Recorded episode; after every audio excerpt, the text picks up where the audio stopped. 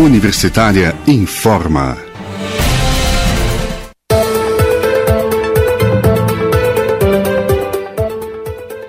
Olá, bom dia. Na Universitária agora são 10 horas e 1 minuto. Eu sou Ana Flávia Pereira e estamos começando aqui pela Rádio da Universidade Federal de Goiás os boletins informativos desta quarta-feira, 17 de março de 2021. Nossa programação você pode acompanhar nos 870m, pelo site radio.fg.br e pelo aplicativo MinUFG. Os boletins informativos da Rádio Universitária você encontra disponível também em formato de podcast, nas redes sociais e nas principais plataformas digitais.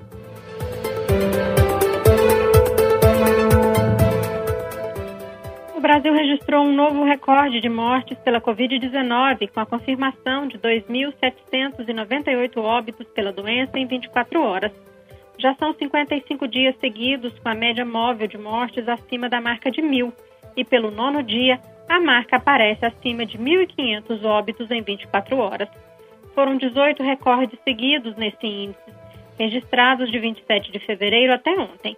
O total de brasileiros que perdeu a vida depois de se infectarem com, com o coronavírus passa de 282 mil. Nos últimos sete dias, a média móvel de mortes no país alcançou 1.976 casos. Em casos confirmados desde o começo da pandemia, os brasileiros infectados somam mais de 11 milhões, mais de 84 mil novas infecções somente no último dia. Os dados são de levantamento feito por um consórcio de veículos de imprensa.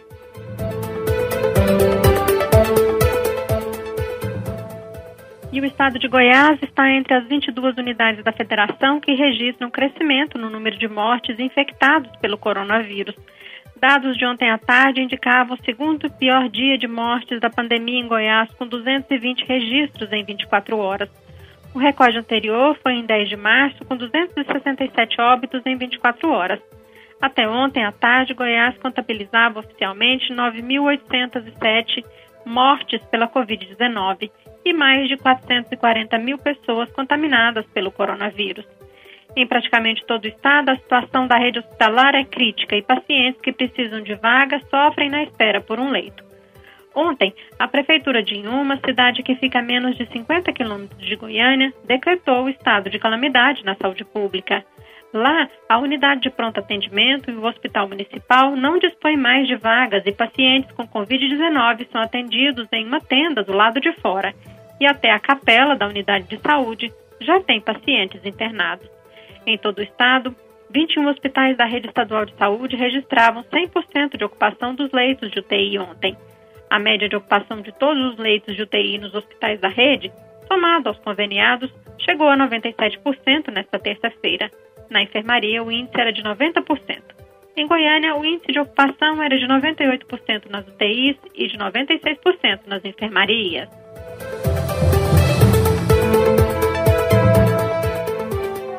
E por causa do agravamento da crise na saúde pública em todas as regiões de Goiás, o governador Ronaldo Caiado, do DEM, anunciou a volta do revezamento das atividades econômicas no modelo de escalonamento de abrir e fechar o comércio não essencial de 14 em 14 dias. A medida começa a valer hoje, segundo o governador, no caso de municípios em situação considerada de calamidade, o decreto estadual deve se sobrepor ao municipal, com o intuito de controlar a oferta e demanda dos serviços de saúde. Na fila de espera por leitos de UTI, o Complexo Regulador Estadual tinha ontem mais de 300 pedidos para internação. Para enfermaria, eram mais de 230 pacientes esperando. Em Goiânia, a Prefeitura editou decreto nesta semana com modelo semelhante de fechamento do comércio por 14 dias, reavaliando a medida após o período conforme o cenário epidemiológico. No entorno do Distrito Federal, prefeitos adotaram o fechamento total do comércio não essencial e toque de recolher entre 8 da noite e 5 da manhã.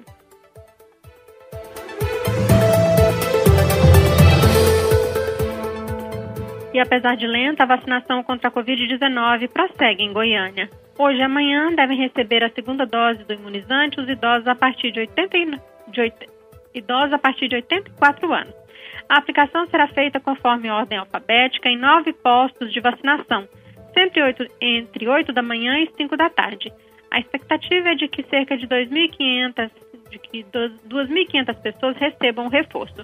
Os postos de vacinação funcionam em seis escolas municipais de Goiânia e também em três pontos de drive-thru. O idoso pode receber a segunda dose da vacina em qualquer posto, independentemente de onde tomou a primeira dose. Basta apresentar o cartão de vacina, o comprovante de endereço e um documento pessoal.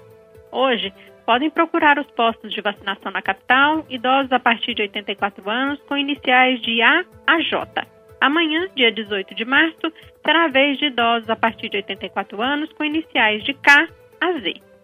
E os idosos a partir de 75 anos que ainda não tenham tomado a primeira dose do imunizante contra a Covid-19 em Goiânia podem também procurar um dos nove postos de vacinação na capital, hoje e amanhã.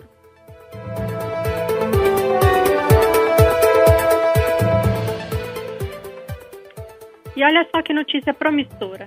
O número de mortes por Covid-19 entre idosos de 85 a 89 anos na cidade de São Paulo caiu mais de 50% no mês de fevereiro, se comparado a janeiro deste ano. Embora os dados da Secretaria Municipal de Saúde sejam preliminares, especialistas acreditam que a redução reflete os efeitos da aplicação das vacinas contra a doença. A Prefeitura de São Paulo começou a imunização dos idosos entre 85 e 89 anos contra a Covid no dia 11 de fevereiro. Os dados que contemplam casos em todos os equipamentos, sejam eles municipais, estaduais, privados ou filantrópicos da capital paulista, mostram que as mortes dos idosos dessa faixa etária recuaram de 146 em janeiro para 71 no mês passado. A queda de 53% no número de óbitos nessa faixa etária de um mês para o outro é a maior na cidade de São Paulo desde o início da pandemia. E os números de internações infectados pelo novo coronavírus de pacientes com idade entre 85 e 89 anos também tiveram queda acentuada. Em janeiro, 349 idosos nessa faixa etária foram internados com Covid-19 em São Paulo. Em fevereiro, o número caiu para 219, uma redução de 37,2%. Já o total de casos confirmados de Covid-19 entre os paulistanos dessa faixa etária passou de 206 em janeiro para 108 em fevereiro, uma queda de 47,5%. Segundo o diretor do Instituto Butantan, Dimas Covas, a redução dos casos e das mortes por Covid-19 será progressiva e que os resultados mais concretos poderão ser verificados a partir de maio. Para o infectologista do Hospital das Clínicas de São Paulo, Álvaro Furtado da Costa, a vacina é o único fator novo que pode explicar a queda de mortes nessa faixa etária em meio a recorde de óbitos. Além disso, os dados preliminares da Prefeitura de São Paulo coincidem com outros dados de efetividade das vacinas contra o coronavírus em outros países e também em outros estados brasileiros. No Reino Unido, as vacinas da Pfizer e da AstraZeneca mostraram mais de 80% de eficácia para prevenir hospitalizações. Em Pernambuco, um levantamento da Secretaria Estadual de Saúde mostrou diminuição no número de solicitações de leitos de UTI para idosos com mais de 85 anos após o início da vacinação.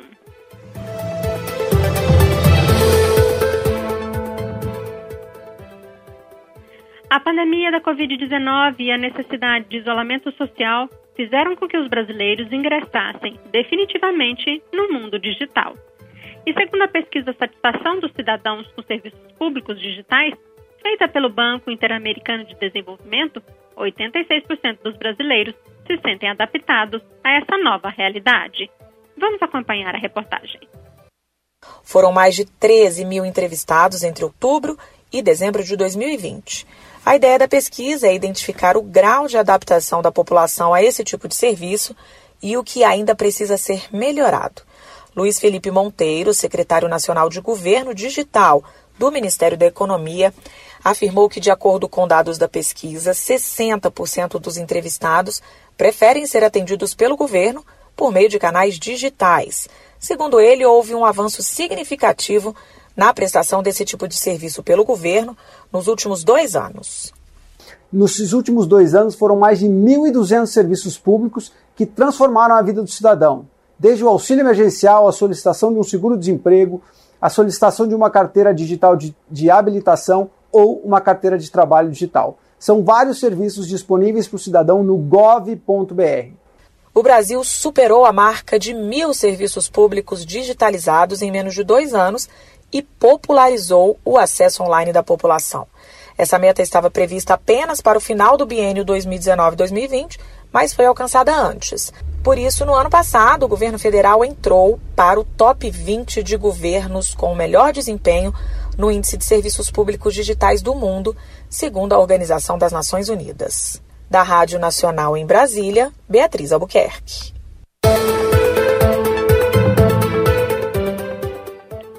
E uma última notícia aqui no nosso boletim de 10 horas. A Secretaria de Cultura de Goiânia abriu hoje o período de inscrições a cursos para formação musical. Os cursos de violão, sax, flauta, trompete, trompa, canto e coral são gratuitos, oferecidos pela internet e podem ser acessados por pessoas com idade a partir de 12 anos. São 127 vagas e os interessados podem se inscrever até o dia 28 de março. As aulas terão início em 1 de abril e serão ministradas por professores bolsistas da Rede Municipal de Núcleos Musicais de Goiânia, Departamento Educacional da Orquestra Sinfônica de Goiânia. De acordo com o coordenador-geral da Rede de Núcleos Musicais de Goiânia, Maxwell Amaral, a iniciativa é voltada ao público interessado em aprender um instrumento musical ou canto, bem como aqueles que já tocam, cantam e buscam aprimoramento de suas técnicas. As aulas são voltadas à prática musical, porém com conhecimentos básicos para leitura musical. Mais informações podem ser obtidas pelo Instagram, arroba Rede Núcleos Musicais GIM.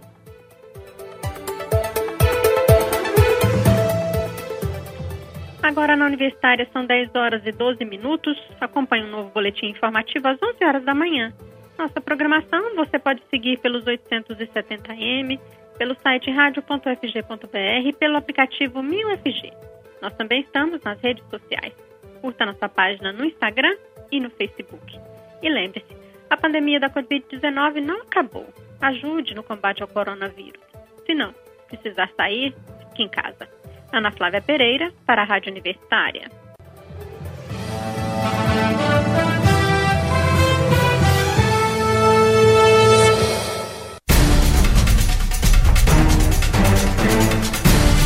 Universitária informa.